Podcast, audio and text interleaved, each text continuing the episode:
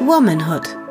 Der Podcast für frauengesundheitliche Themen wie weibliche Sexualität, Verhütung, Familienplanung und natürlich alles rund um Schwangerschaft und Geburt. Mit Hebamme Christina Piller.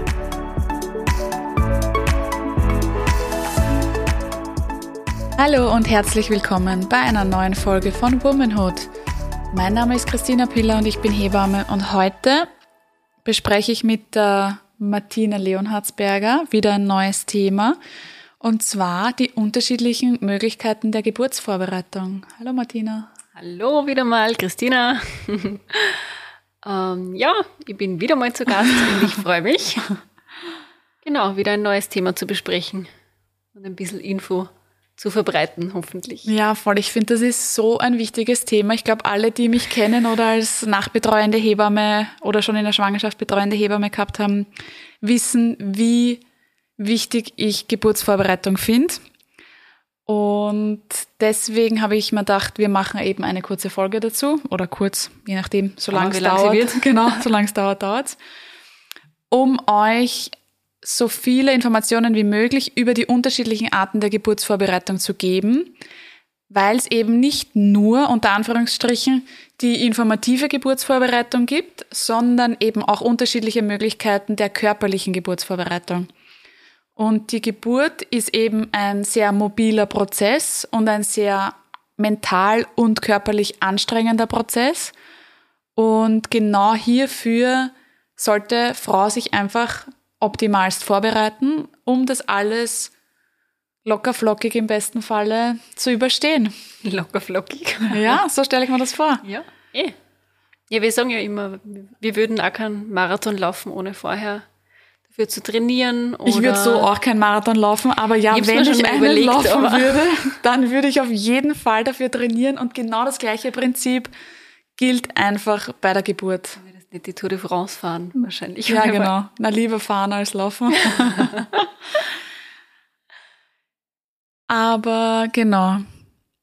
Es ist einfach anstrengend und ich glaube, Frauen, die schon geboren haben, können das wahrscheinlich bestätigen.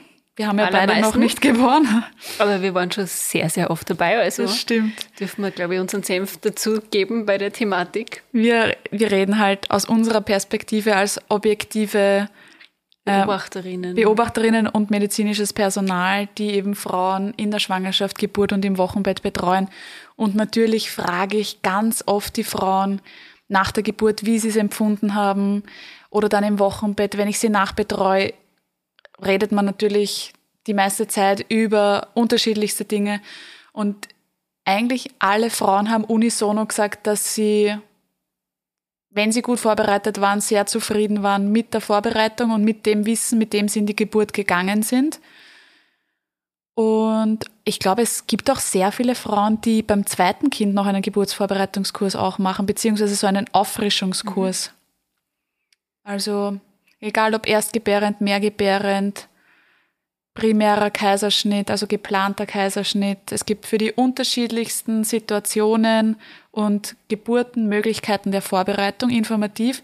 Und es gibt ja sogar Geburtsvorbereitungskurse für die Begleitpersonen zu den Geburten. Also egal, ob das jetzt der Kindsvater ist oder die Partnerin oder die Mutter oder Schwester oder wer auch immer da mitgeht, da gibt es schon einige Tipps und Tricks, die diese Personen lernen können, um die Gebärende zusätzlich zum medizinischen Personal und natürlich der extrem engmaschigen Hebammenbetreuung unter der Geburt bestmöglich zu betreuen oder zu, zu unterstützen, unterstützen. Zusätzlich, genau. Ja. Und auch wie Väter mit oder Väter, wir sagen immer pauschal Väter, weil es halt mhm. halt einfach meistens so ist, oder auch sonstige Begleitpersonen, Partnerinnen, eben wie du schon gesagt hast, Mütter, Schwiegermütter, ähm, wie die das Ganze auch empfinden und erleben und viele dann sehr interessiert sind in, in gerade in diesen, beim Geburtsvorbereitungskurs finde ich, wenn es um Muttermundseröffnung oder solche Sachen mhm. geht, sind die oft am interessiertesten eigentlich eher die Begleitpersonen kommt mir oft vor. Weil sie sich wahrscheinlich vorher weniger mit der Thematik befasst haben, vielleicht. Mhm. Und Vielleicht auch, weil sie es nicht direkt betrifft und das Interesse einfach genau. sehr groß ist auch. Und auch Frauen, die vor längerer Zeit geboren haben und mhm. da vielleicht keinen Geburtsvorbereitungskurs gemacht haben und dann als Begleitperson erscheinen, sagen immer wieder, dass sie das bei sich ganz anders wahrgenommen haben. Also wir haben, ich habe das Gefühl, dass schon hin und wieder Frauen kommen mit der Schwester oder mit einer sehr mhm, guten Freundin. Stimmt. Und das finde ich auch super. Es ist weder der Kindsvater noch die Partnerin gezwungen. Ich finde, das muss einfach super gut kommuniziert werden in der Partnerschaft, wer da mitgeht. Und ich glaube, es gibt natürlich auch Partnerinnen und Partner, die vielleicht kein Blut sehen können oder Angst haben vor diesem klinischen Setting oder, oder was die auch vielleicht immer. einfach ist auch absolut nicht böse gemeint, aber vielleicht einfach nicht die richtige Person für diese Situation sind. Ja. Weil auch das kann man wieder so ein bisschen auf den Sport umwälzen, finde ich. Wir haben auch, also im Studium ist uns das immer so gesagt worden, man soll sie, man würde sich ja vor einer Bergbesteigung oder bevor man auf den Großglockner geht oder so, auch sehr bewusst überlegen, mit wem man darauf geht. Und das muss nicht zwingend der Partner sein ja. oder die Partnerin. Auch wenn man sonst mit dieser Person sehr gerne sehr, sehr viel Zeit verbringt, heißt es nicht zwingend, dass das die richtige Person für die Geburtsbegleitung ist. Ja, sehe ich auch so. Und das ist auch, finde ich, legitim. Ich man, ja, voll. Ich finde das auch ganz normal oder, weil manchmal habe ich das Gefühl, dass in der Gesellschaft das erwartet wird von der Partnerin oder vom Partner, da dabei sein zu müssen das sehe ich aber gar nicht so. Aber also ich finde, solange die beiden Personen, die in dieser Partnerschaft sind, das kommuniziert haben und das besprochen haben, ist mir das wirklich als Hebamme vollkommen egal, wen die Frau da dabei, die Gebärende da dabei haben will. Solange sie sich gut betreut fühlt und unterstützt fühlt, ist vollkommen wurscht. So wie es bei allen Themen eigentlich ist, ja. Solange es für die betreffenden Personen genau passt und gut kommuniziert ist, kann es allen anderen rundherum völlig egal sein.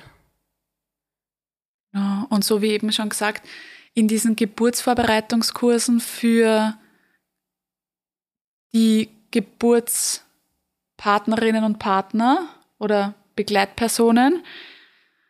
Gibt es dann eben so Dinge, die besprochen werden, die diese Personen machen können, wie zum Beispiel Kreuzbeinmassage, ähm, regelmäßig die Gebärende erinnern zu, erinnern zu trinken. Genau. Und erinnern wieder aufs Klo zu gehen und genau. die Blase wieder leer zu machen. Unterschiedliche Positionswechsel, wo natürlich die Begleitpersonen eine große Hilfe auch sein können, wo man die, Pers die Gebärende unterstützt in der Position. Musik auflegen. Ja.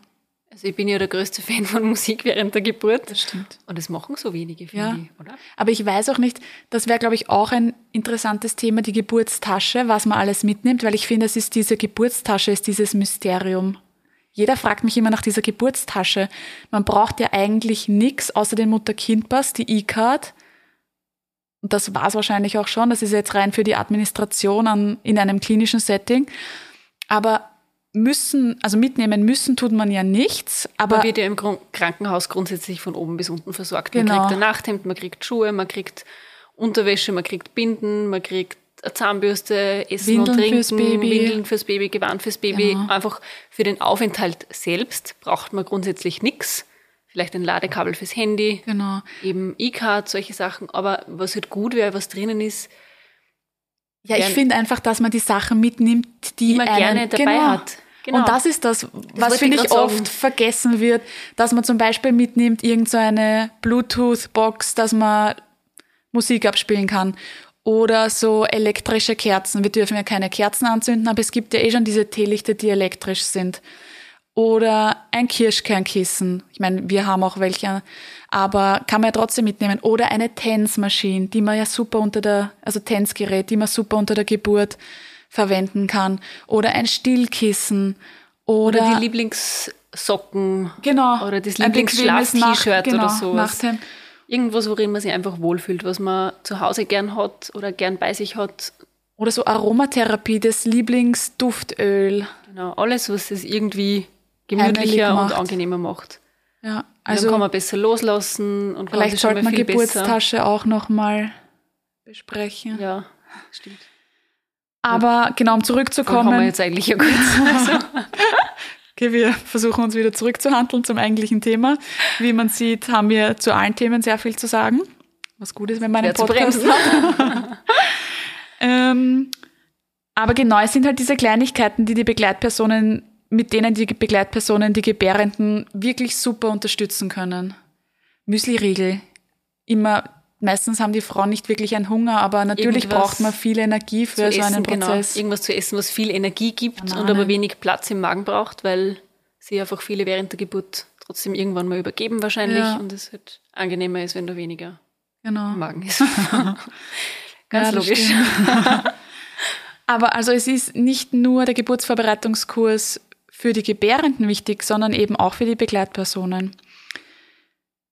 Zu den unterschiedlichen Möglichkeiten zur Geburtsvorbereitung für die Gebärenden, da gibt's eben ja ganz wirklich eine weite Bandbreite an Möglichkeiten, angefangen mit Podcasts. Ich finde, Podcasts sind eh gerade so ein Riesenthema und es gibt auch zudem Geburts-, Schwangerschaft, Wochenbett, Mama werden, Thema, so viele Podcasts. Ich habe ja schon, also ich höre extrem viele Podcasts und habe da auch immer mal wieder reingehört.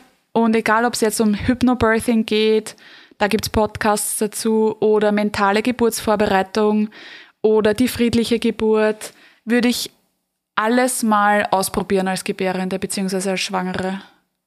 Da schnappt man überall so viele Informationen auf oder auch Hebammen-Podcasts oder der Womanhood-Podcast, der ja hoffentlich auch sehr informativ ist. Zumindest unser Grundgedanke dahinter oder dein Grundgedanke unser dahinter. Mega Goal, ja.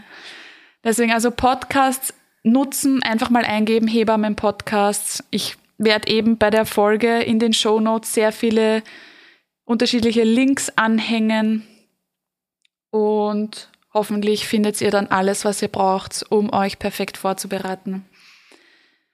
Was auch noch ein weiterer Faktor ist, und das ist wahrscheinlich, ja, ich weiß nicht, einer der größten. Ich finde jeden so, jeden Faktor, jeden Geburtsvorbereitungsstil sehr wichtig und nur in Kombination aller ist irgendwie das Bild ganz abgerundet.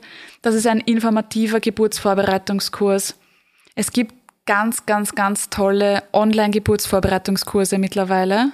Das hat sich während der Pandemiezeit ein bisschen davor eigentlich hat es auch schon gegeben. Es davor schon gegeben, aber während der Pandemie hat es halt wirklich intensiviert. Genau. Und da gibt's wirklich so super Kurse, die wir mehrere Stunden Material, Checklisten und so weiter zum Runterladen haben.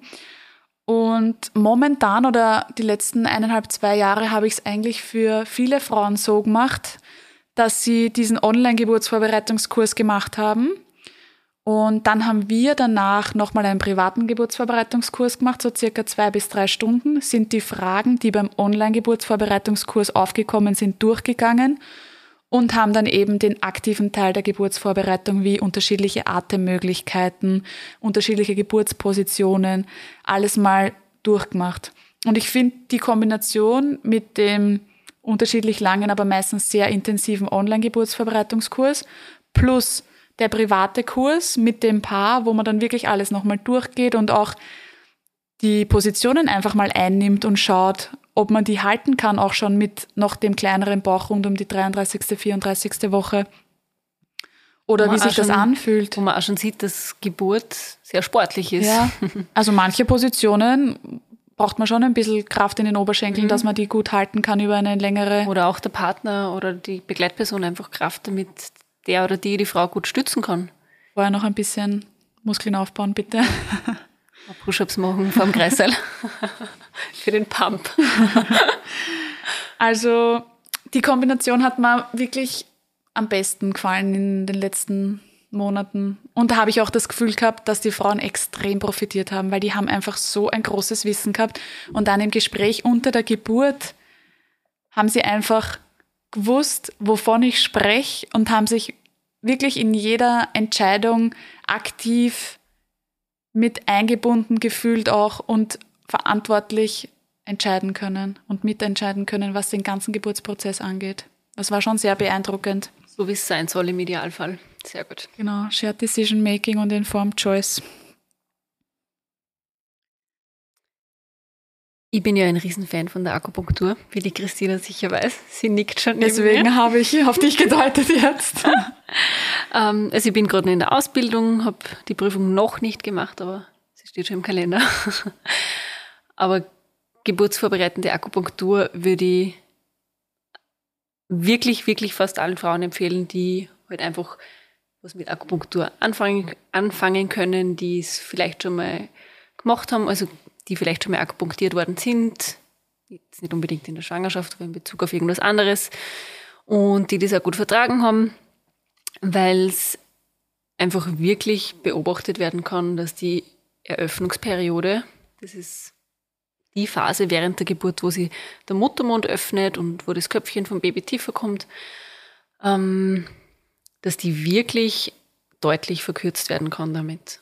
Das heißt, man beginnt planmäßig so ab der 36. Schwangerschaftswoche mit Akupunktur, einmal pro Woche und die Nadeln sind dann ungefähr 20 Minuten drinnen, werden dann wieder entfernt und es ist, außer dass vielleicht einmal ein kleiner blauer Fleck auftreten kann, jetzt kein Risiko wirklich dabei. Also wie viel, wie soll ich sagen, viel Ergebnis für wenig Einsatz, würde, mhm. würde ich sagen. Und es steht auf jeden Fall dafür, das zu machen. Das stimmt, ja. Also ich bin wirklich ein Riesenfan. Und ich habe es ja echt schon ab und zu bemerkt, wenn ich mir dachte, bei, vielleicht bei einer erstgebärenden Frau, wo es überdurchschnittlich schnell gegangen ist, die Eröffnungsperiode. Und ich dann so gesagt habe, hey, bist du bei der Akupunktur gewesen? Und sie gesagt, ja, merkt man das? Und ich habe gesagt, ja, das merkt man wirklich. Also es ist dann schon, schon auch spannend für uns, wenn man das wieder entdeckt. Genauso Fall. wie man die Frauen sofort erkennt, die einen Geburtsvorbereitungskurs gemacht haben. Genauso natürlich auch, wie man halt erkennt, wenn Frauen sich eher wenig damit befasst haben und vielleicht ein bisschen unvorbereiteter in die Geburt reingehen, mhm. merkt man natürlich sofort an den Fragen, die gestellt werden und so. Dann gibt es meistens von uns einen Crashkurs in, in Gebären und Wehenarbeit. Gebären 1.1. Wie kann ich gebären? In 30 Minuten. Es ist halt dann schon ähm. sehr spät natürlich, wenn die Frau dann in den Kreißsaal aufgenommen wird und man dann mit der geburtsvorbereitenden Maßnahmen beginnt.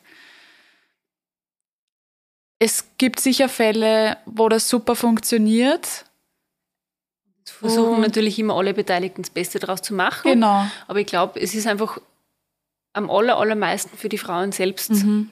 Ein Vorteil, wenn sie einen Geburtsvorbereitungskurs machen. Vor allem schon auch in der Schwangerschaft, weil ich habe das Gefühl, man lernt ja auch viel über diese ganzen Schwangerschaftsbeschwerden. Mhm. Und wenn man die Informationen einmal irgendwo gehört hat, auch wenn man es nur irgendwo im Hinterkopf gespeichert Macht man hat. sie viel weniger Sorgen. Ja, und das ist das tut mir dann wirklich leid, wenn manche Frauen sich so Sorgen machen und das war eigentlich ein Mutterband ziehen. Also das steht in keiner Relation mhm. jetzt, ja. Mhm, mh. Und da denke ich mal, die, die Sorgen, die man dann hat um sich und um das Kind, ja. Die sind oft unverhältnismäßig höher. Ja, sind so groß und die Frauen sind ja wirklich verzweifelt und. Genau, deswegen ist es eben uns also wichtig, dass wir Info weitergeben, niederschwellig, weil einfach Information Wissen schafft und Wissen Sicherheit. Sicherheit und die Sicherheit einem ja beruhigen kann in vielen Fragen, die man sonst vielleicht so absolut aus der Bahn werfen würden. Ja. Nur noch mal kurz zurück zur Akupunktur. Akupunktur ist ja in der Schwangerschaft auch schon vor der 36. Woche möglich, bei den unterschiedlichsten Schwangerschaftsbeschwerden. Genau. Das heißt, Akupunktur ist wirklich auch vielseitig einsetzbar.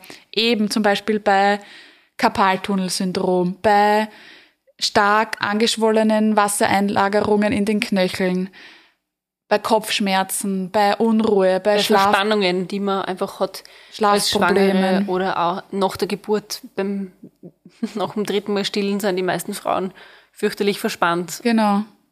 Also man kann es wirklich Akupunktur ja auch während der Geburt für so vieles verwenden. Auch einleitend dann eben. Ja. Ab der 36. Woche wird eben geburtsvorbereitend akupunktiert. Ein weiterer Punkt in der Geburtsvorbereitung kann zum Beispiel sein, dass man Himbeerblättertee trinkt. So ab der, ich würde sagen, ab der 34., 35. Schwangerschaftswoche. Ich finde alle Tipps und Tricks hier oder alle Sachen, die wir anmerken, die machbar sind zur körperlichen und mentalen Geburtsvorbereitung, sollten oder können natürlich auch immer gerne mit der persönlich betreuenden Hebamme abgesprochen werden. Der Podcast, wie alle anderen Podcasts auch, dient ja rein zur Information von allen und ersetzt natürlich niemals die persönliche Betreuung von niedergelassenen Fachärztinnen und Fachärzten und einer Hebamme. Das heißt, all das, wo ihr euch unsicher seid oder natürlich kann es auch sein, dass die Hebamme sagt, weil sie euch persönlich betreut und dadurch viel besser kennt und einschätzen kann, Himbeerblätter-Tee kannst gern ab der 35. oder na, fangen wir ab der 36. an, wie auch immer.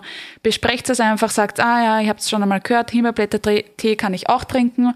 Wie schauen wir aus, wann fangen wir an? Und mit der Hebamme wird sie dann alles diesbezüglich besprechen können. Ähm, der wirkt nämlich oder ja, wirkt sehr positiv auf die gesamte Muskulatur und speziell auf die Gebärmutter.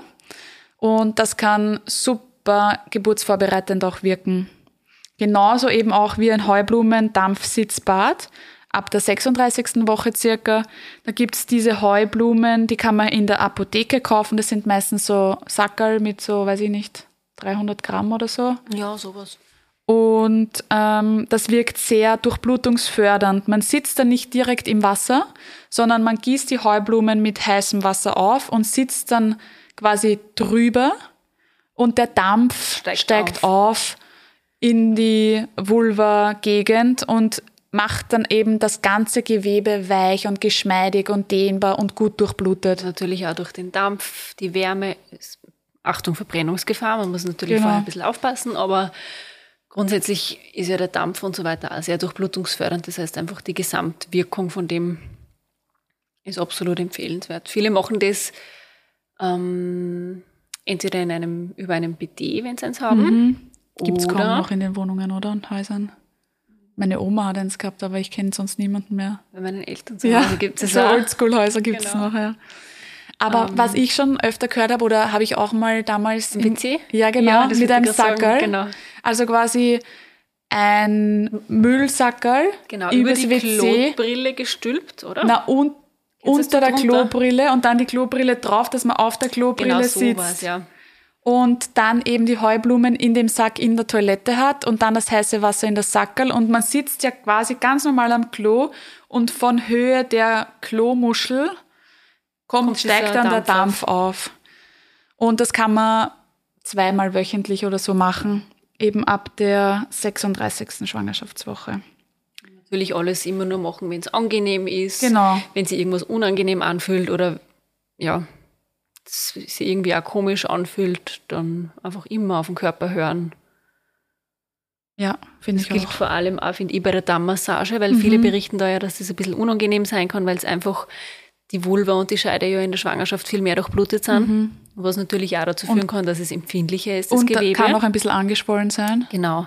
Zum Ende was der Schwangerschaft. ja beim Sex in der Schwangerschaft ja auch oft, es gibt ja dann meistens zwei Lager, entweder ist es unangenehm oder ist es ist viel besser als vor der Schwangerschaft. Mhm. Und wenn es unangenehm ist, die Berührung und so weiter, dann ist eine Dammmassage kontraindiziert. kontraindiziert. Genau, es soll immer, soll immer was sein, was einem gut tut. Das ist ganz wichtig.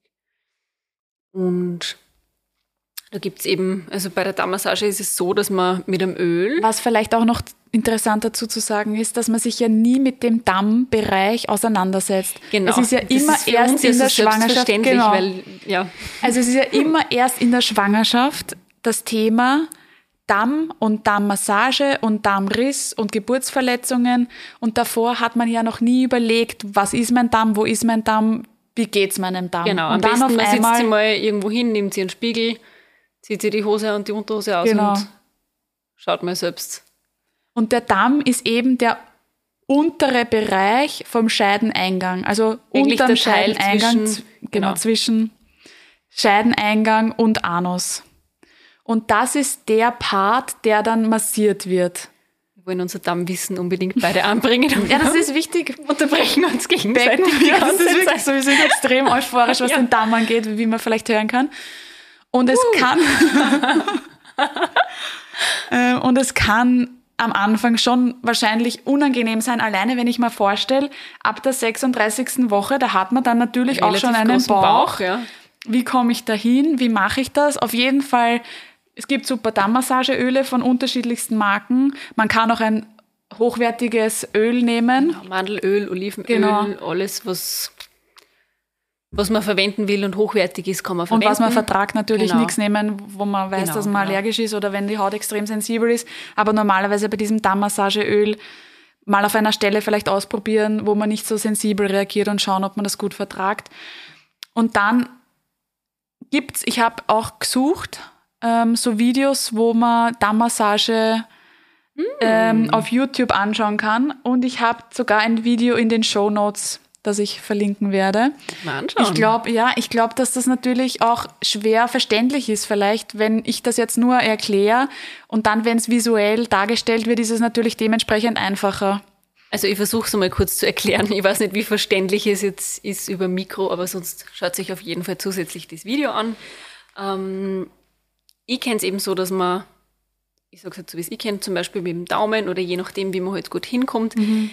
in die Scheide reingeht sozusagen und von innen gegen den Darm drückt. Natürlich immer nur so, wie es angenehm ist und dass es nicht wehtut auf jeden Fall. Das ist halt der Vorteil, wenn man es selber macht, genau. weil dann kann man das ja die Stärke anpassen und genau. so, wie es für einen richtig ist. Und eben außen zusätzlich mit einem oder zwei Finger quasi außen am Darm mitmassieren und dann halt entweder so in der, ich sage jetzt mal, in der Kurve entlang massieren oder an einer Stelle, wo es vielleicht irgendwie angenehm ist oder so. Es geht einfach darum, dass die Durchblutung angeregt wird in der Region und ja, wie die Christina gerade schon gesagt hat, wenn man vielleicht selbst nicht mehr so gut hinkommt, einfach wegen dem Bauch und wegen der Position und warum überhaupt. auch immer oder überhaupt, weil man gern will, dass es wer anderer macht, kann man ja auch den Partner oder die Partnerin fragen.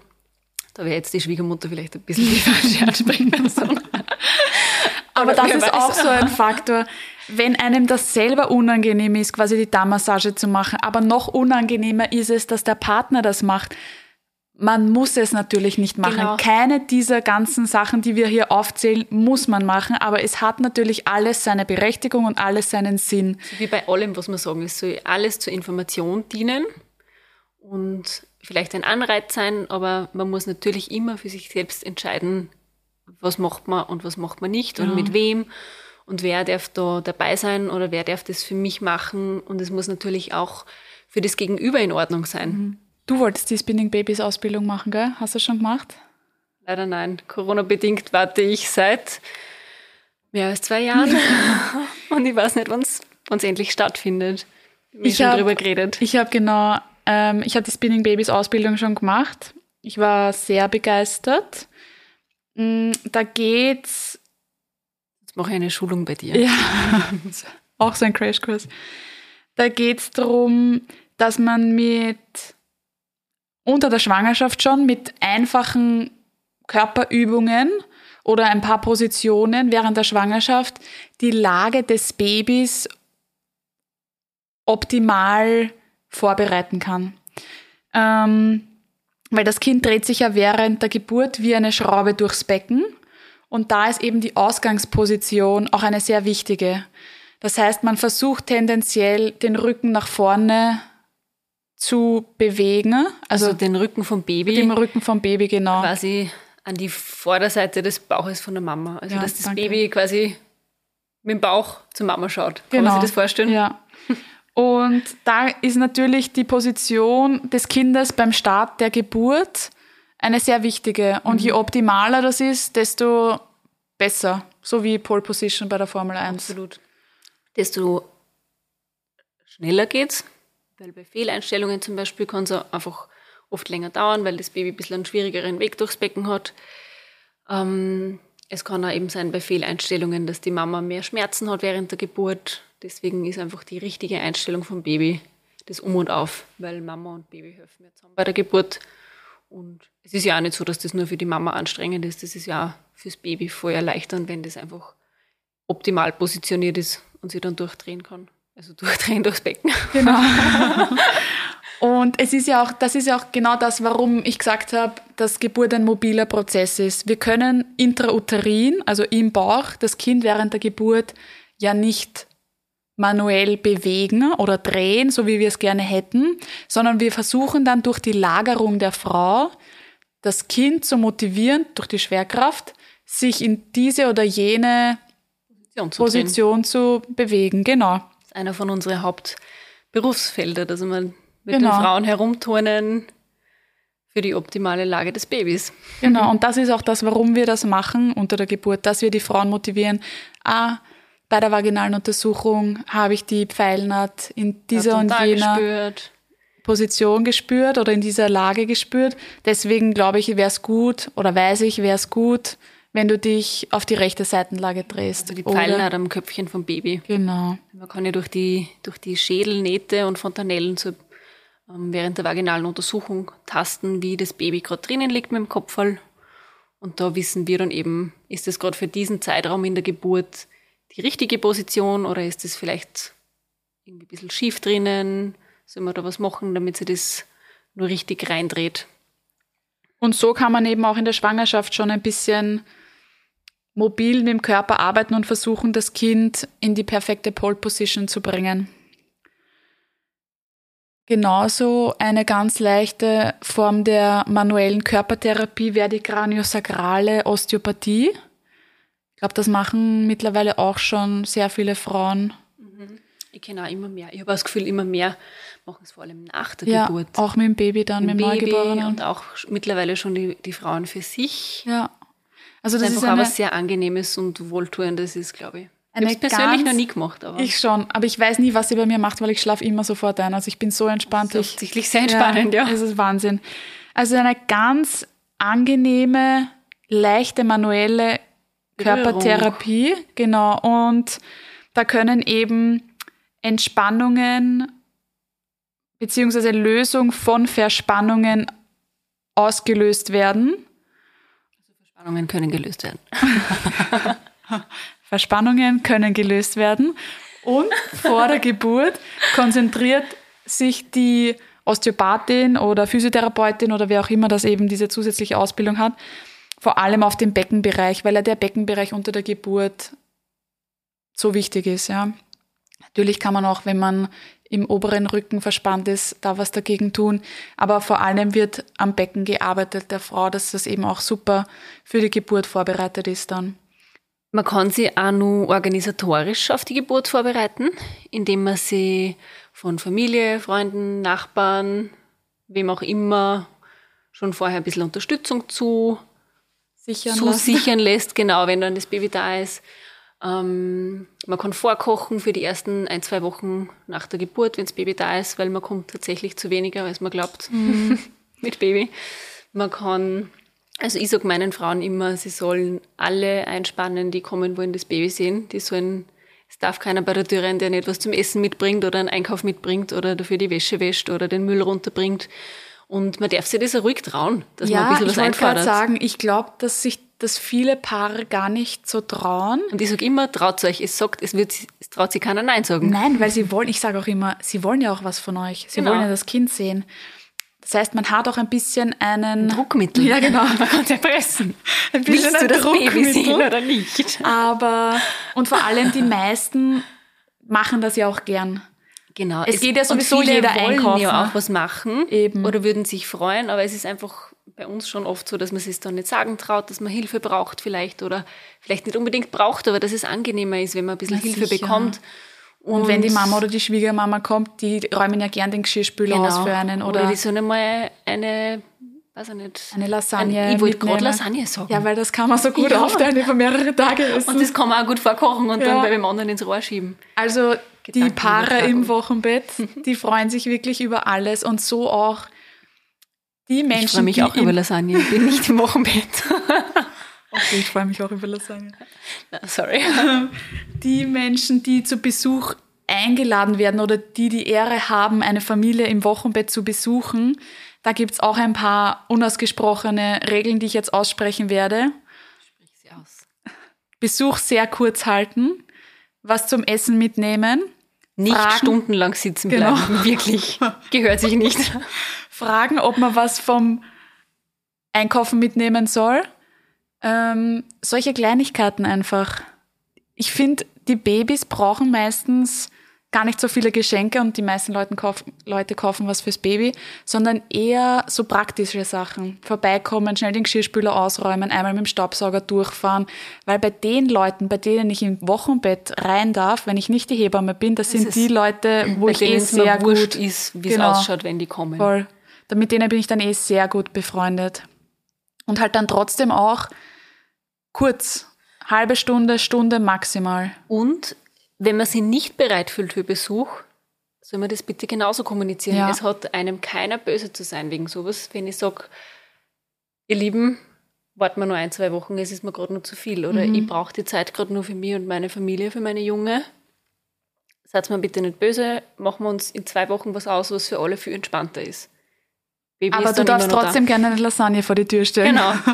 Und dann nochmal eine mitbringen. Ja, genau. Nein, also das finde ich schon noch sehr wichtig und da übernehmen dann auch meistens die Kindsväter bzw. Partnerinnen den Management-Part der also Besuche. Den Security vor der genau, Tür. Dass das am Anfang nicht zu viel ist, weil man muss sich mit dem Kind erst irgendwie auch einen Rhythmus finden. Man muss das Stillen irgendwie gut zusammenbringen. Vielleicht ist es einem bei manchen Personen noch unangenehm, wenn es nicht so gut funktioniert, gleich von Anfang an das perfekte Anlegen. Und da sollte sich die Frau bzw. das Paar ja überhaupt keinen Druck machen. Plus, keine Ahnung, ich glaube, ich würde einen Monat niemanden sehen wollen, mhm. gefühlt. Ich bin ja mal, das war mal richtig, also mir war das ein bisschen unangenehm bei meiner ehemaligen Mitbewohnerin. Die haben ein Baby bekommen und sind ambulant nach Hause gegangen. Und das ist nur meine Jahreskarte von den Wiener Linien an die alte Adresse geschickt worden und die andere ist aber dann schon abgelaufen gewesen. Und ich habe halt diese Jahreskarte holen müssen. Und ich habe gewusst, das ist gerade die absolut blödeste Zeit, wenn eine Hebamme vorbeikommt, ähm, wenn da gerade frisch ein Baby geboren ist am zweiten Tag. Und ich habe wirklich gesagt, ich schaue nur eine Sekunde rein, hol mir die Karte, ihr könnt es mir auch vor die Tür legen. Also ich weiß, wenn man drauf gebrieft ist, mhm. war mir das richtig unangenehm. Und ich habe dann aber eh das Gefühl gehabt, die haben sich gefreut und wir haben dann zehn Minuten geredet und dann bin ich gleich wieder weg gewesen. Voll, aber, aber ich sehe das voll so, don't overstay your welcome. Genau. Und das also ich habe hab wirklich gewusst, das ist jetzt eine sehr großzügige Geste, dass ich dieses Nest betreten darf. Mhm. Und so habe ich mich auch gefühlt, wie so ein, ein Vogel im Nest irgendwie. Bin dann wieder rückwärts rausgeflogen. ja, ich glaube, das war's, oder? Ja, bevor ich noch mehr Geschichten erzähle. Das, Spaß, war's Christine. von der, ja, ich finde auch. Das war's von der, von der Geburtsvorbereitung, die uns extrem wichtig ist. Absolut. Aber wir bedanken uns fürs Zuhören. Die nächste Folge kommt nächsten Montag. So wie immer, überall dort online, wo es Podcasts gibt, also auf Spotify, bei Apple Podcasts, Google Podcasts, Deezer und als RSS-Feed. Und wir freuen uns wie sonst auch immer über konstruktive Kritik, Wünsche, Anregungen, Themenvorschläge gerne unter womanhood@repodit.com. Wir freuen uns auch, wenn uns wer zuhört. Ja, danke fürs Zuhören. Damit wir es nicht umsonst machen, aber ich glaube Schauen wir. Wir werden uns dann die KPIs anschauen. Heißt das so? Ja, du bist ja die Fachfrau. Dann sagen wir Danke und bis zum nächsten Mal. Bis bald. Tschüss. Tschüss.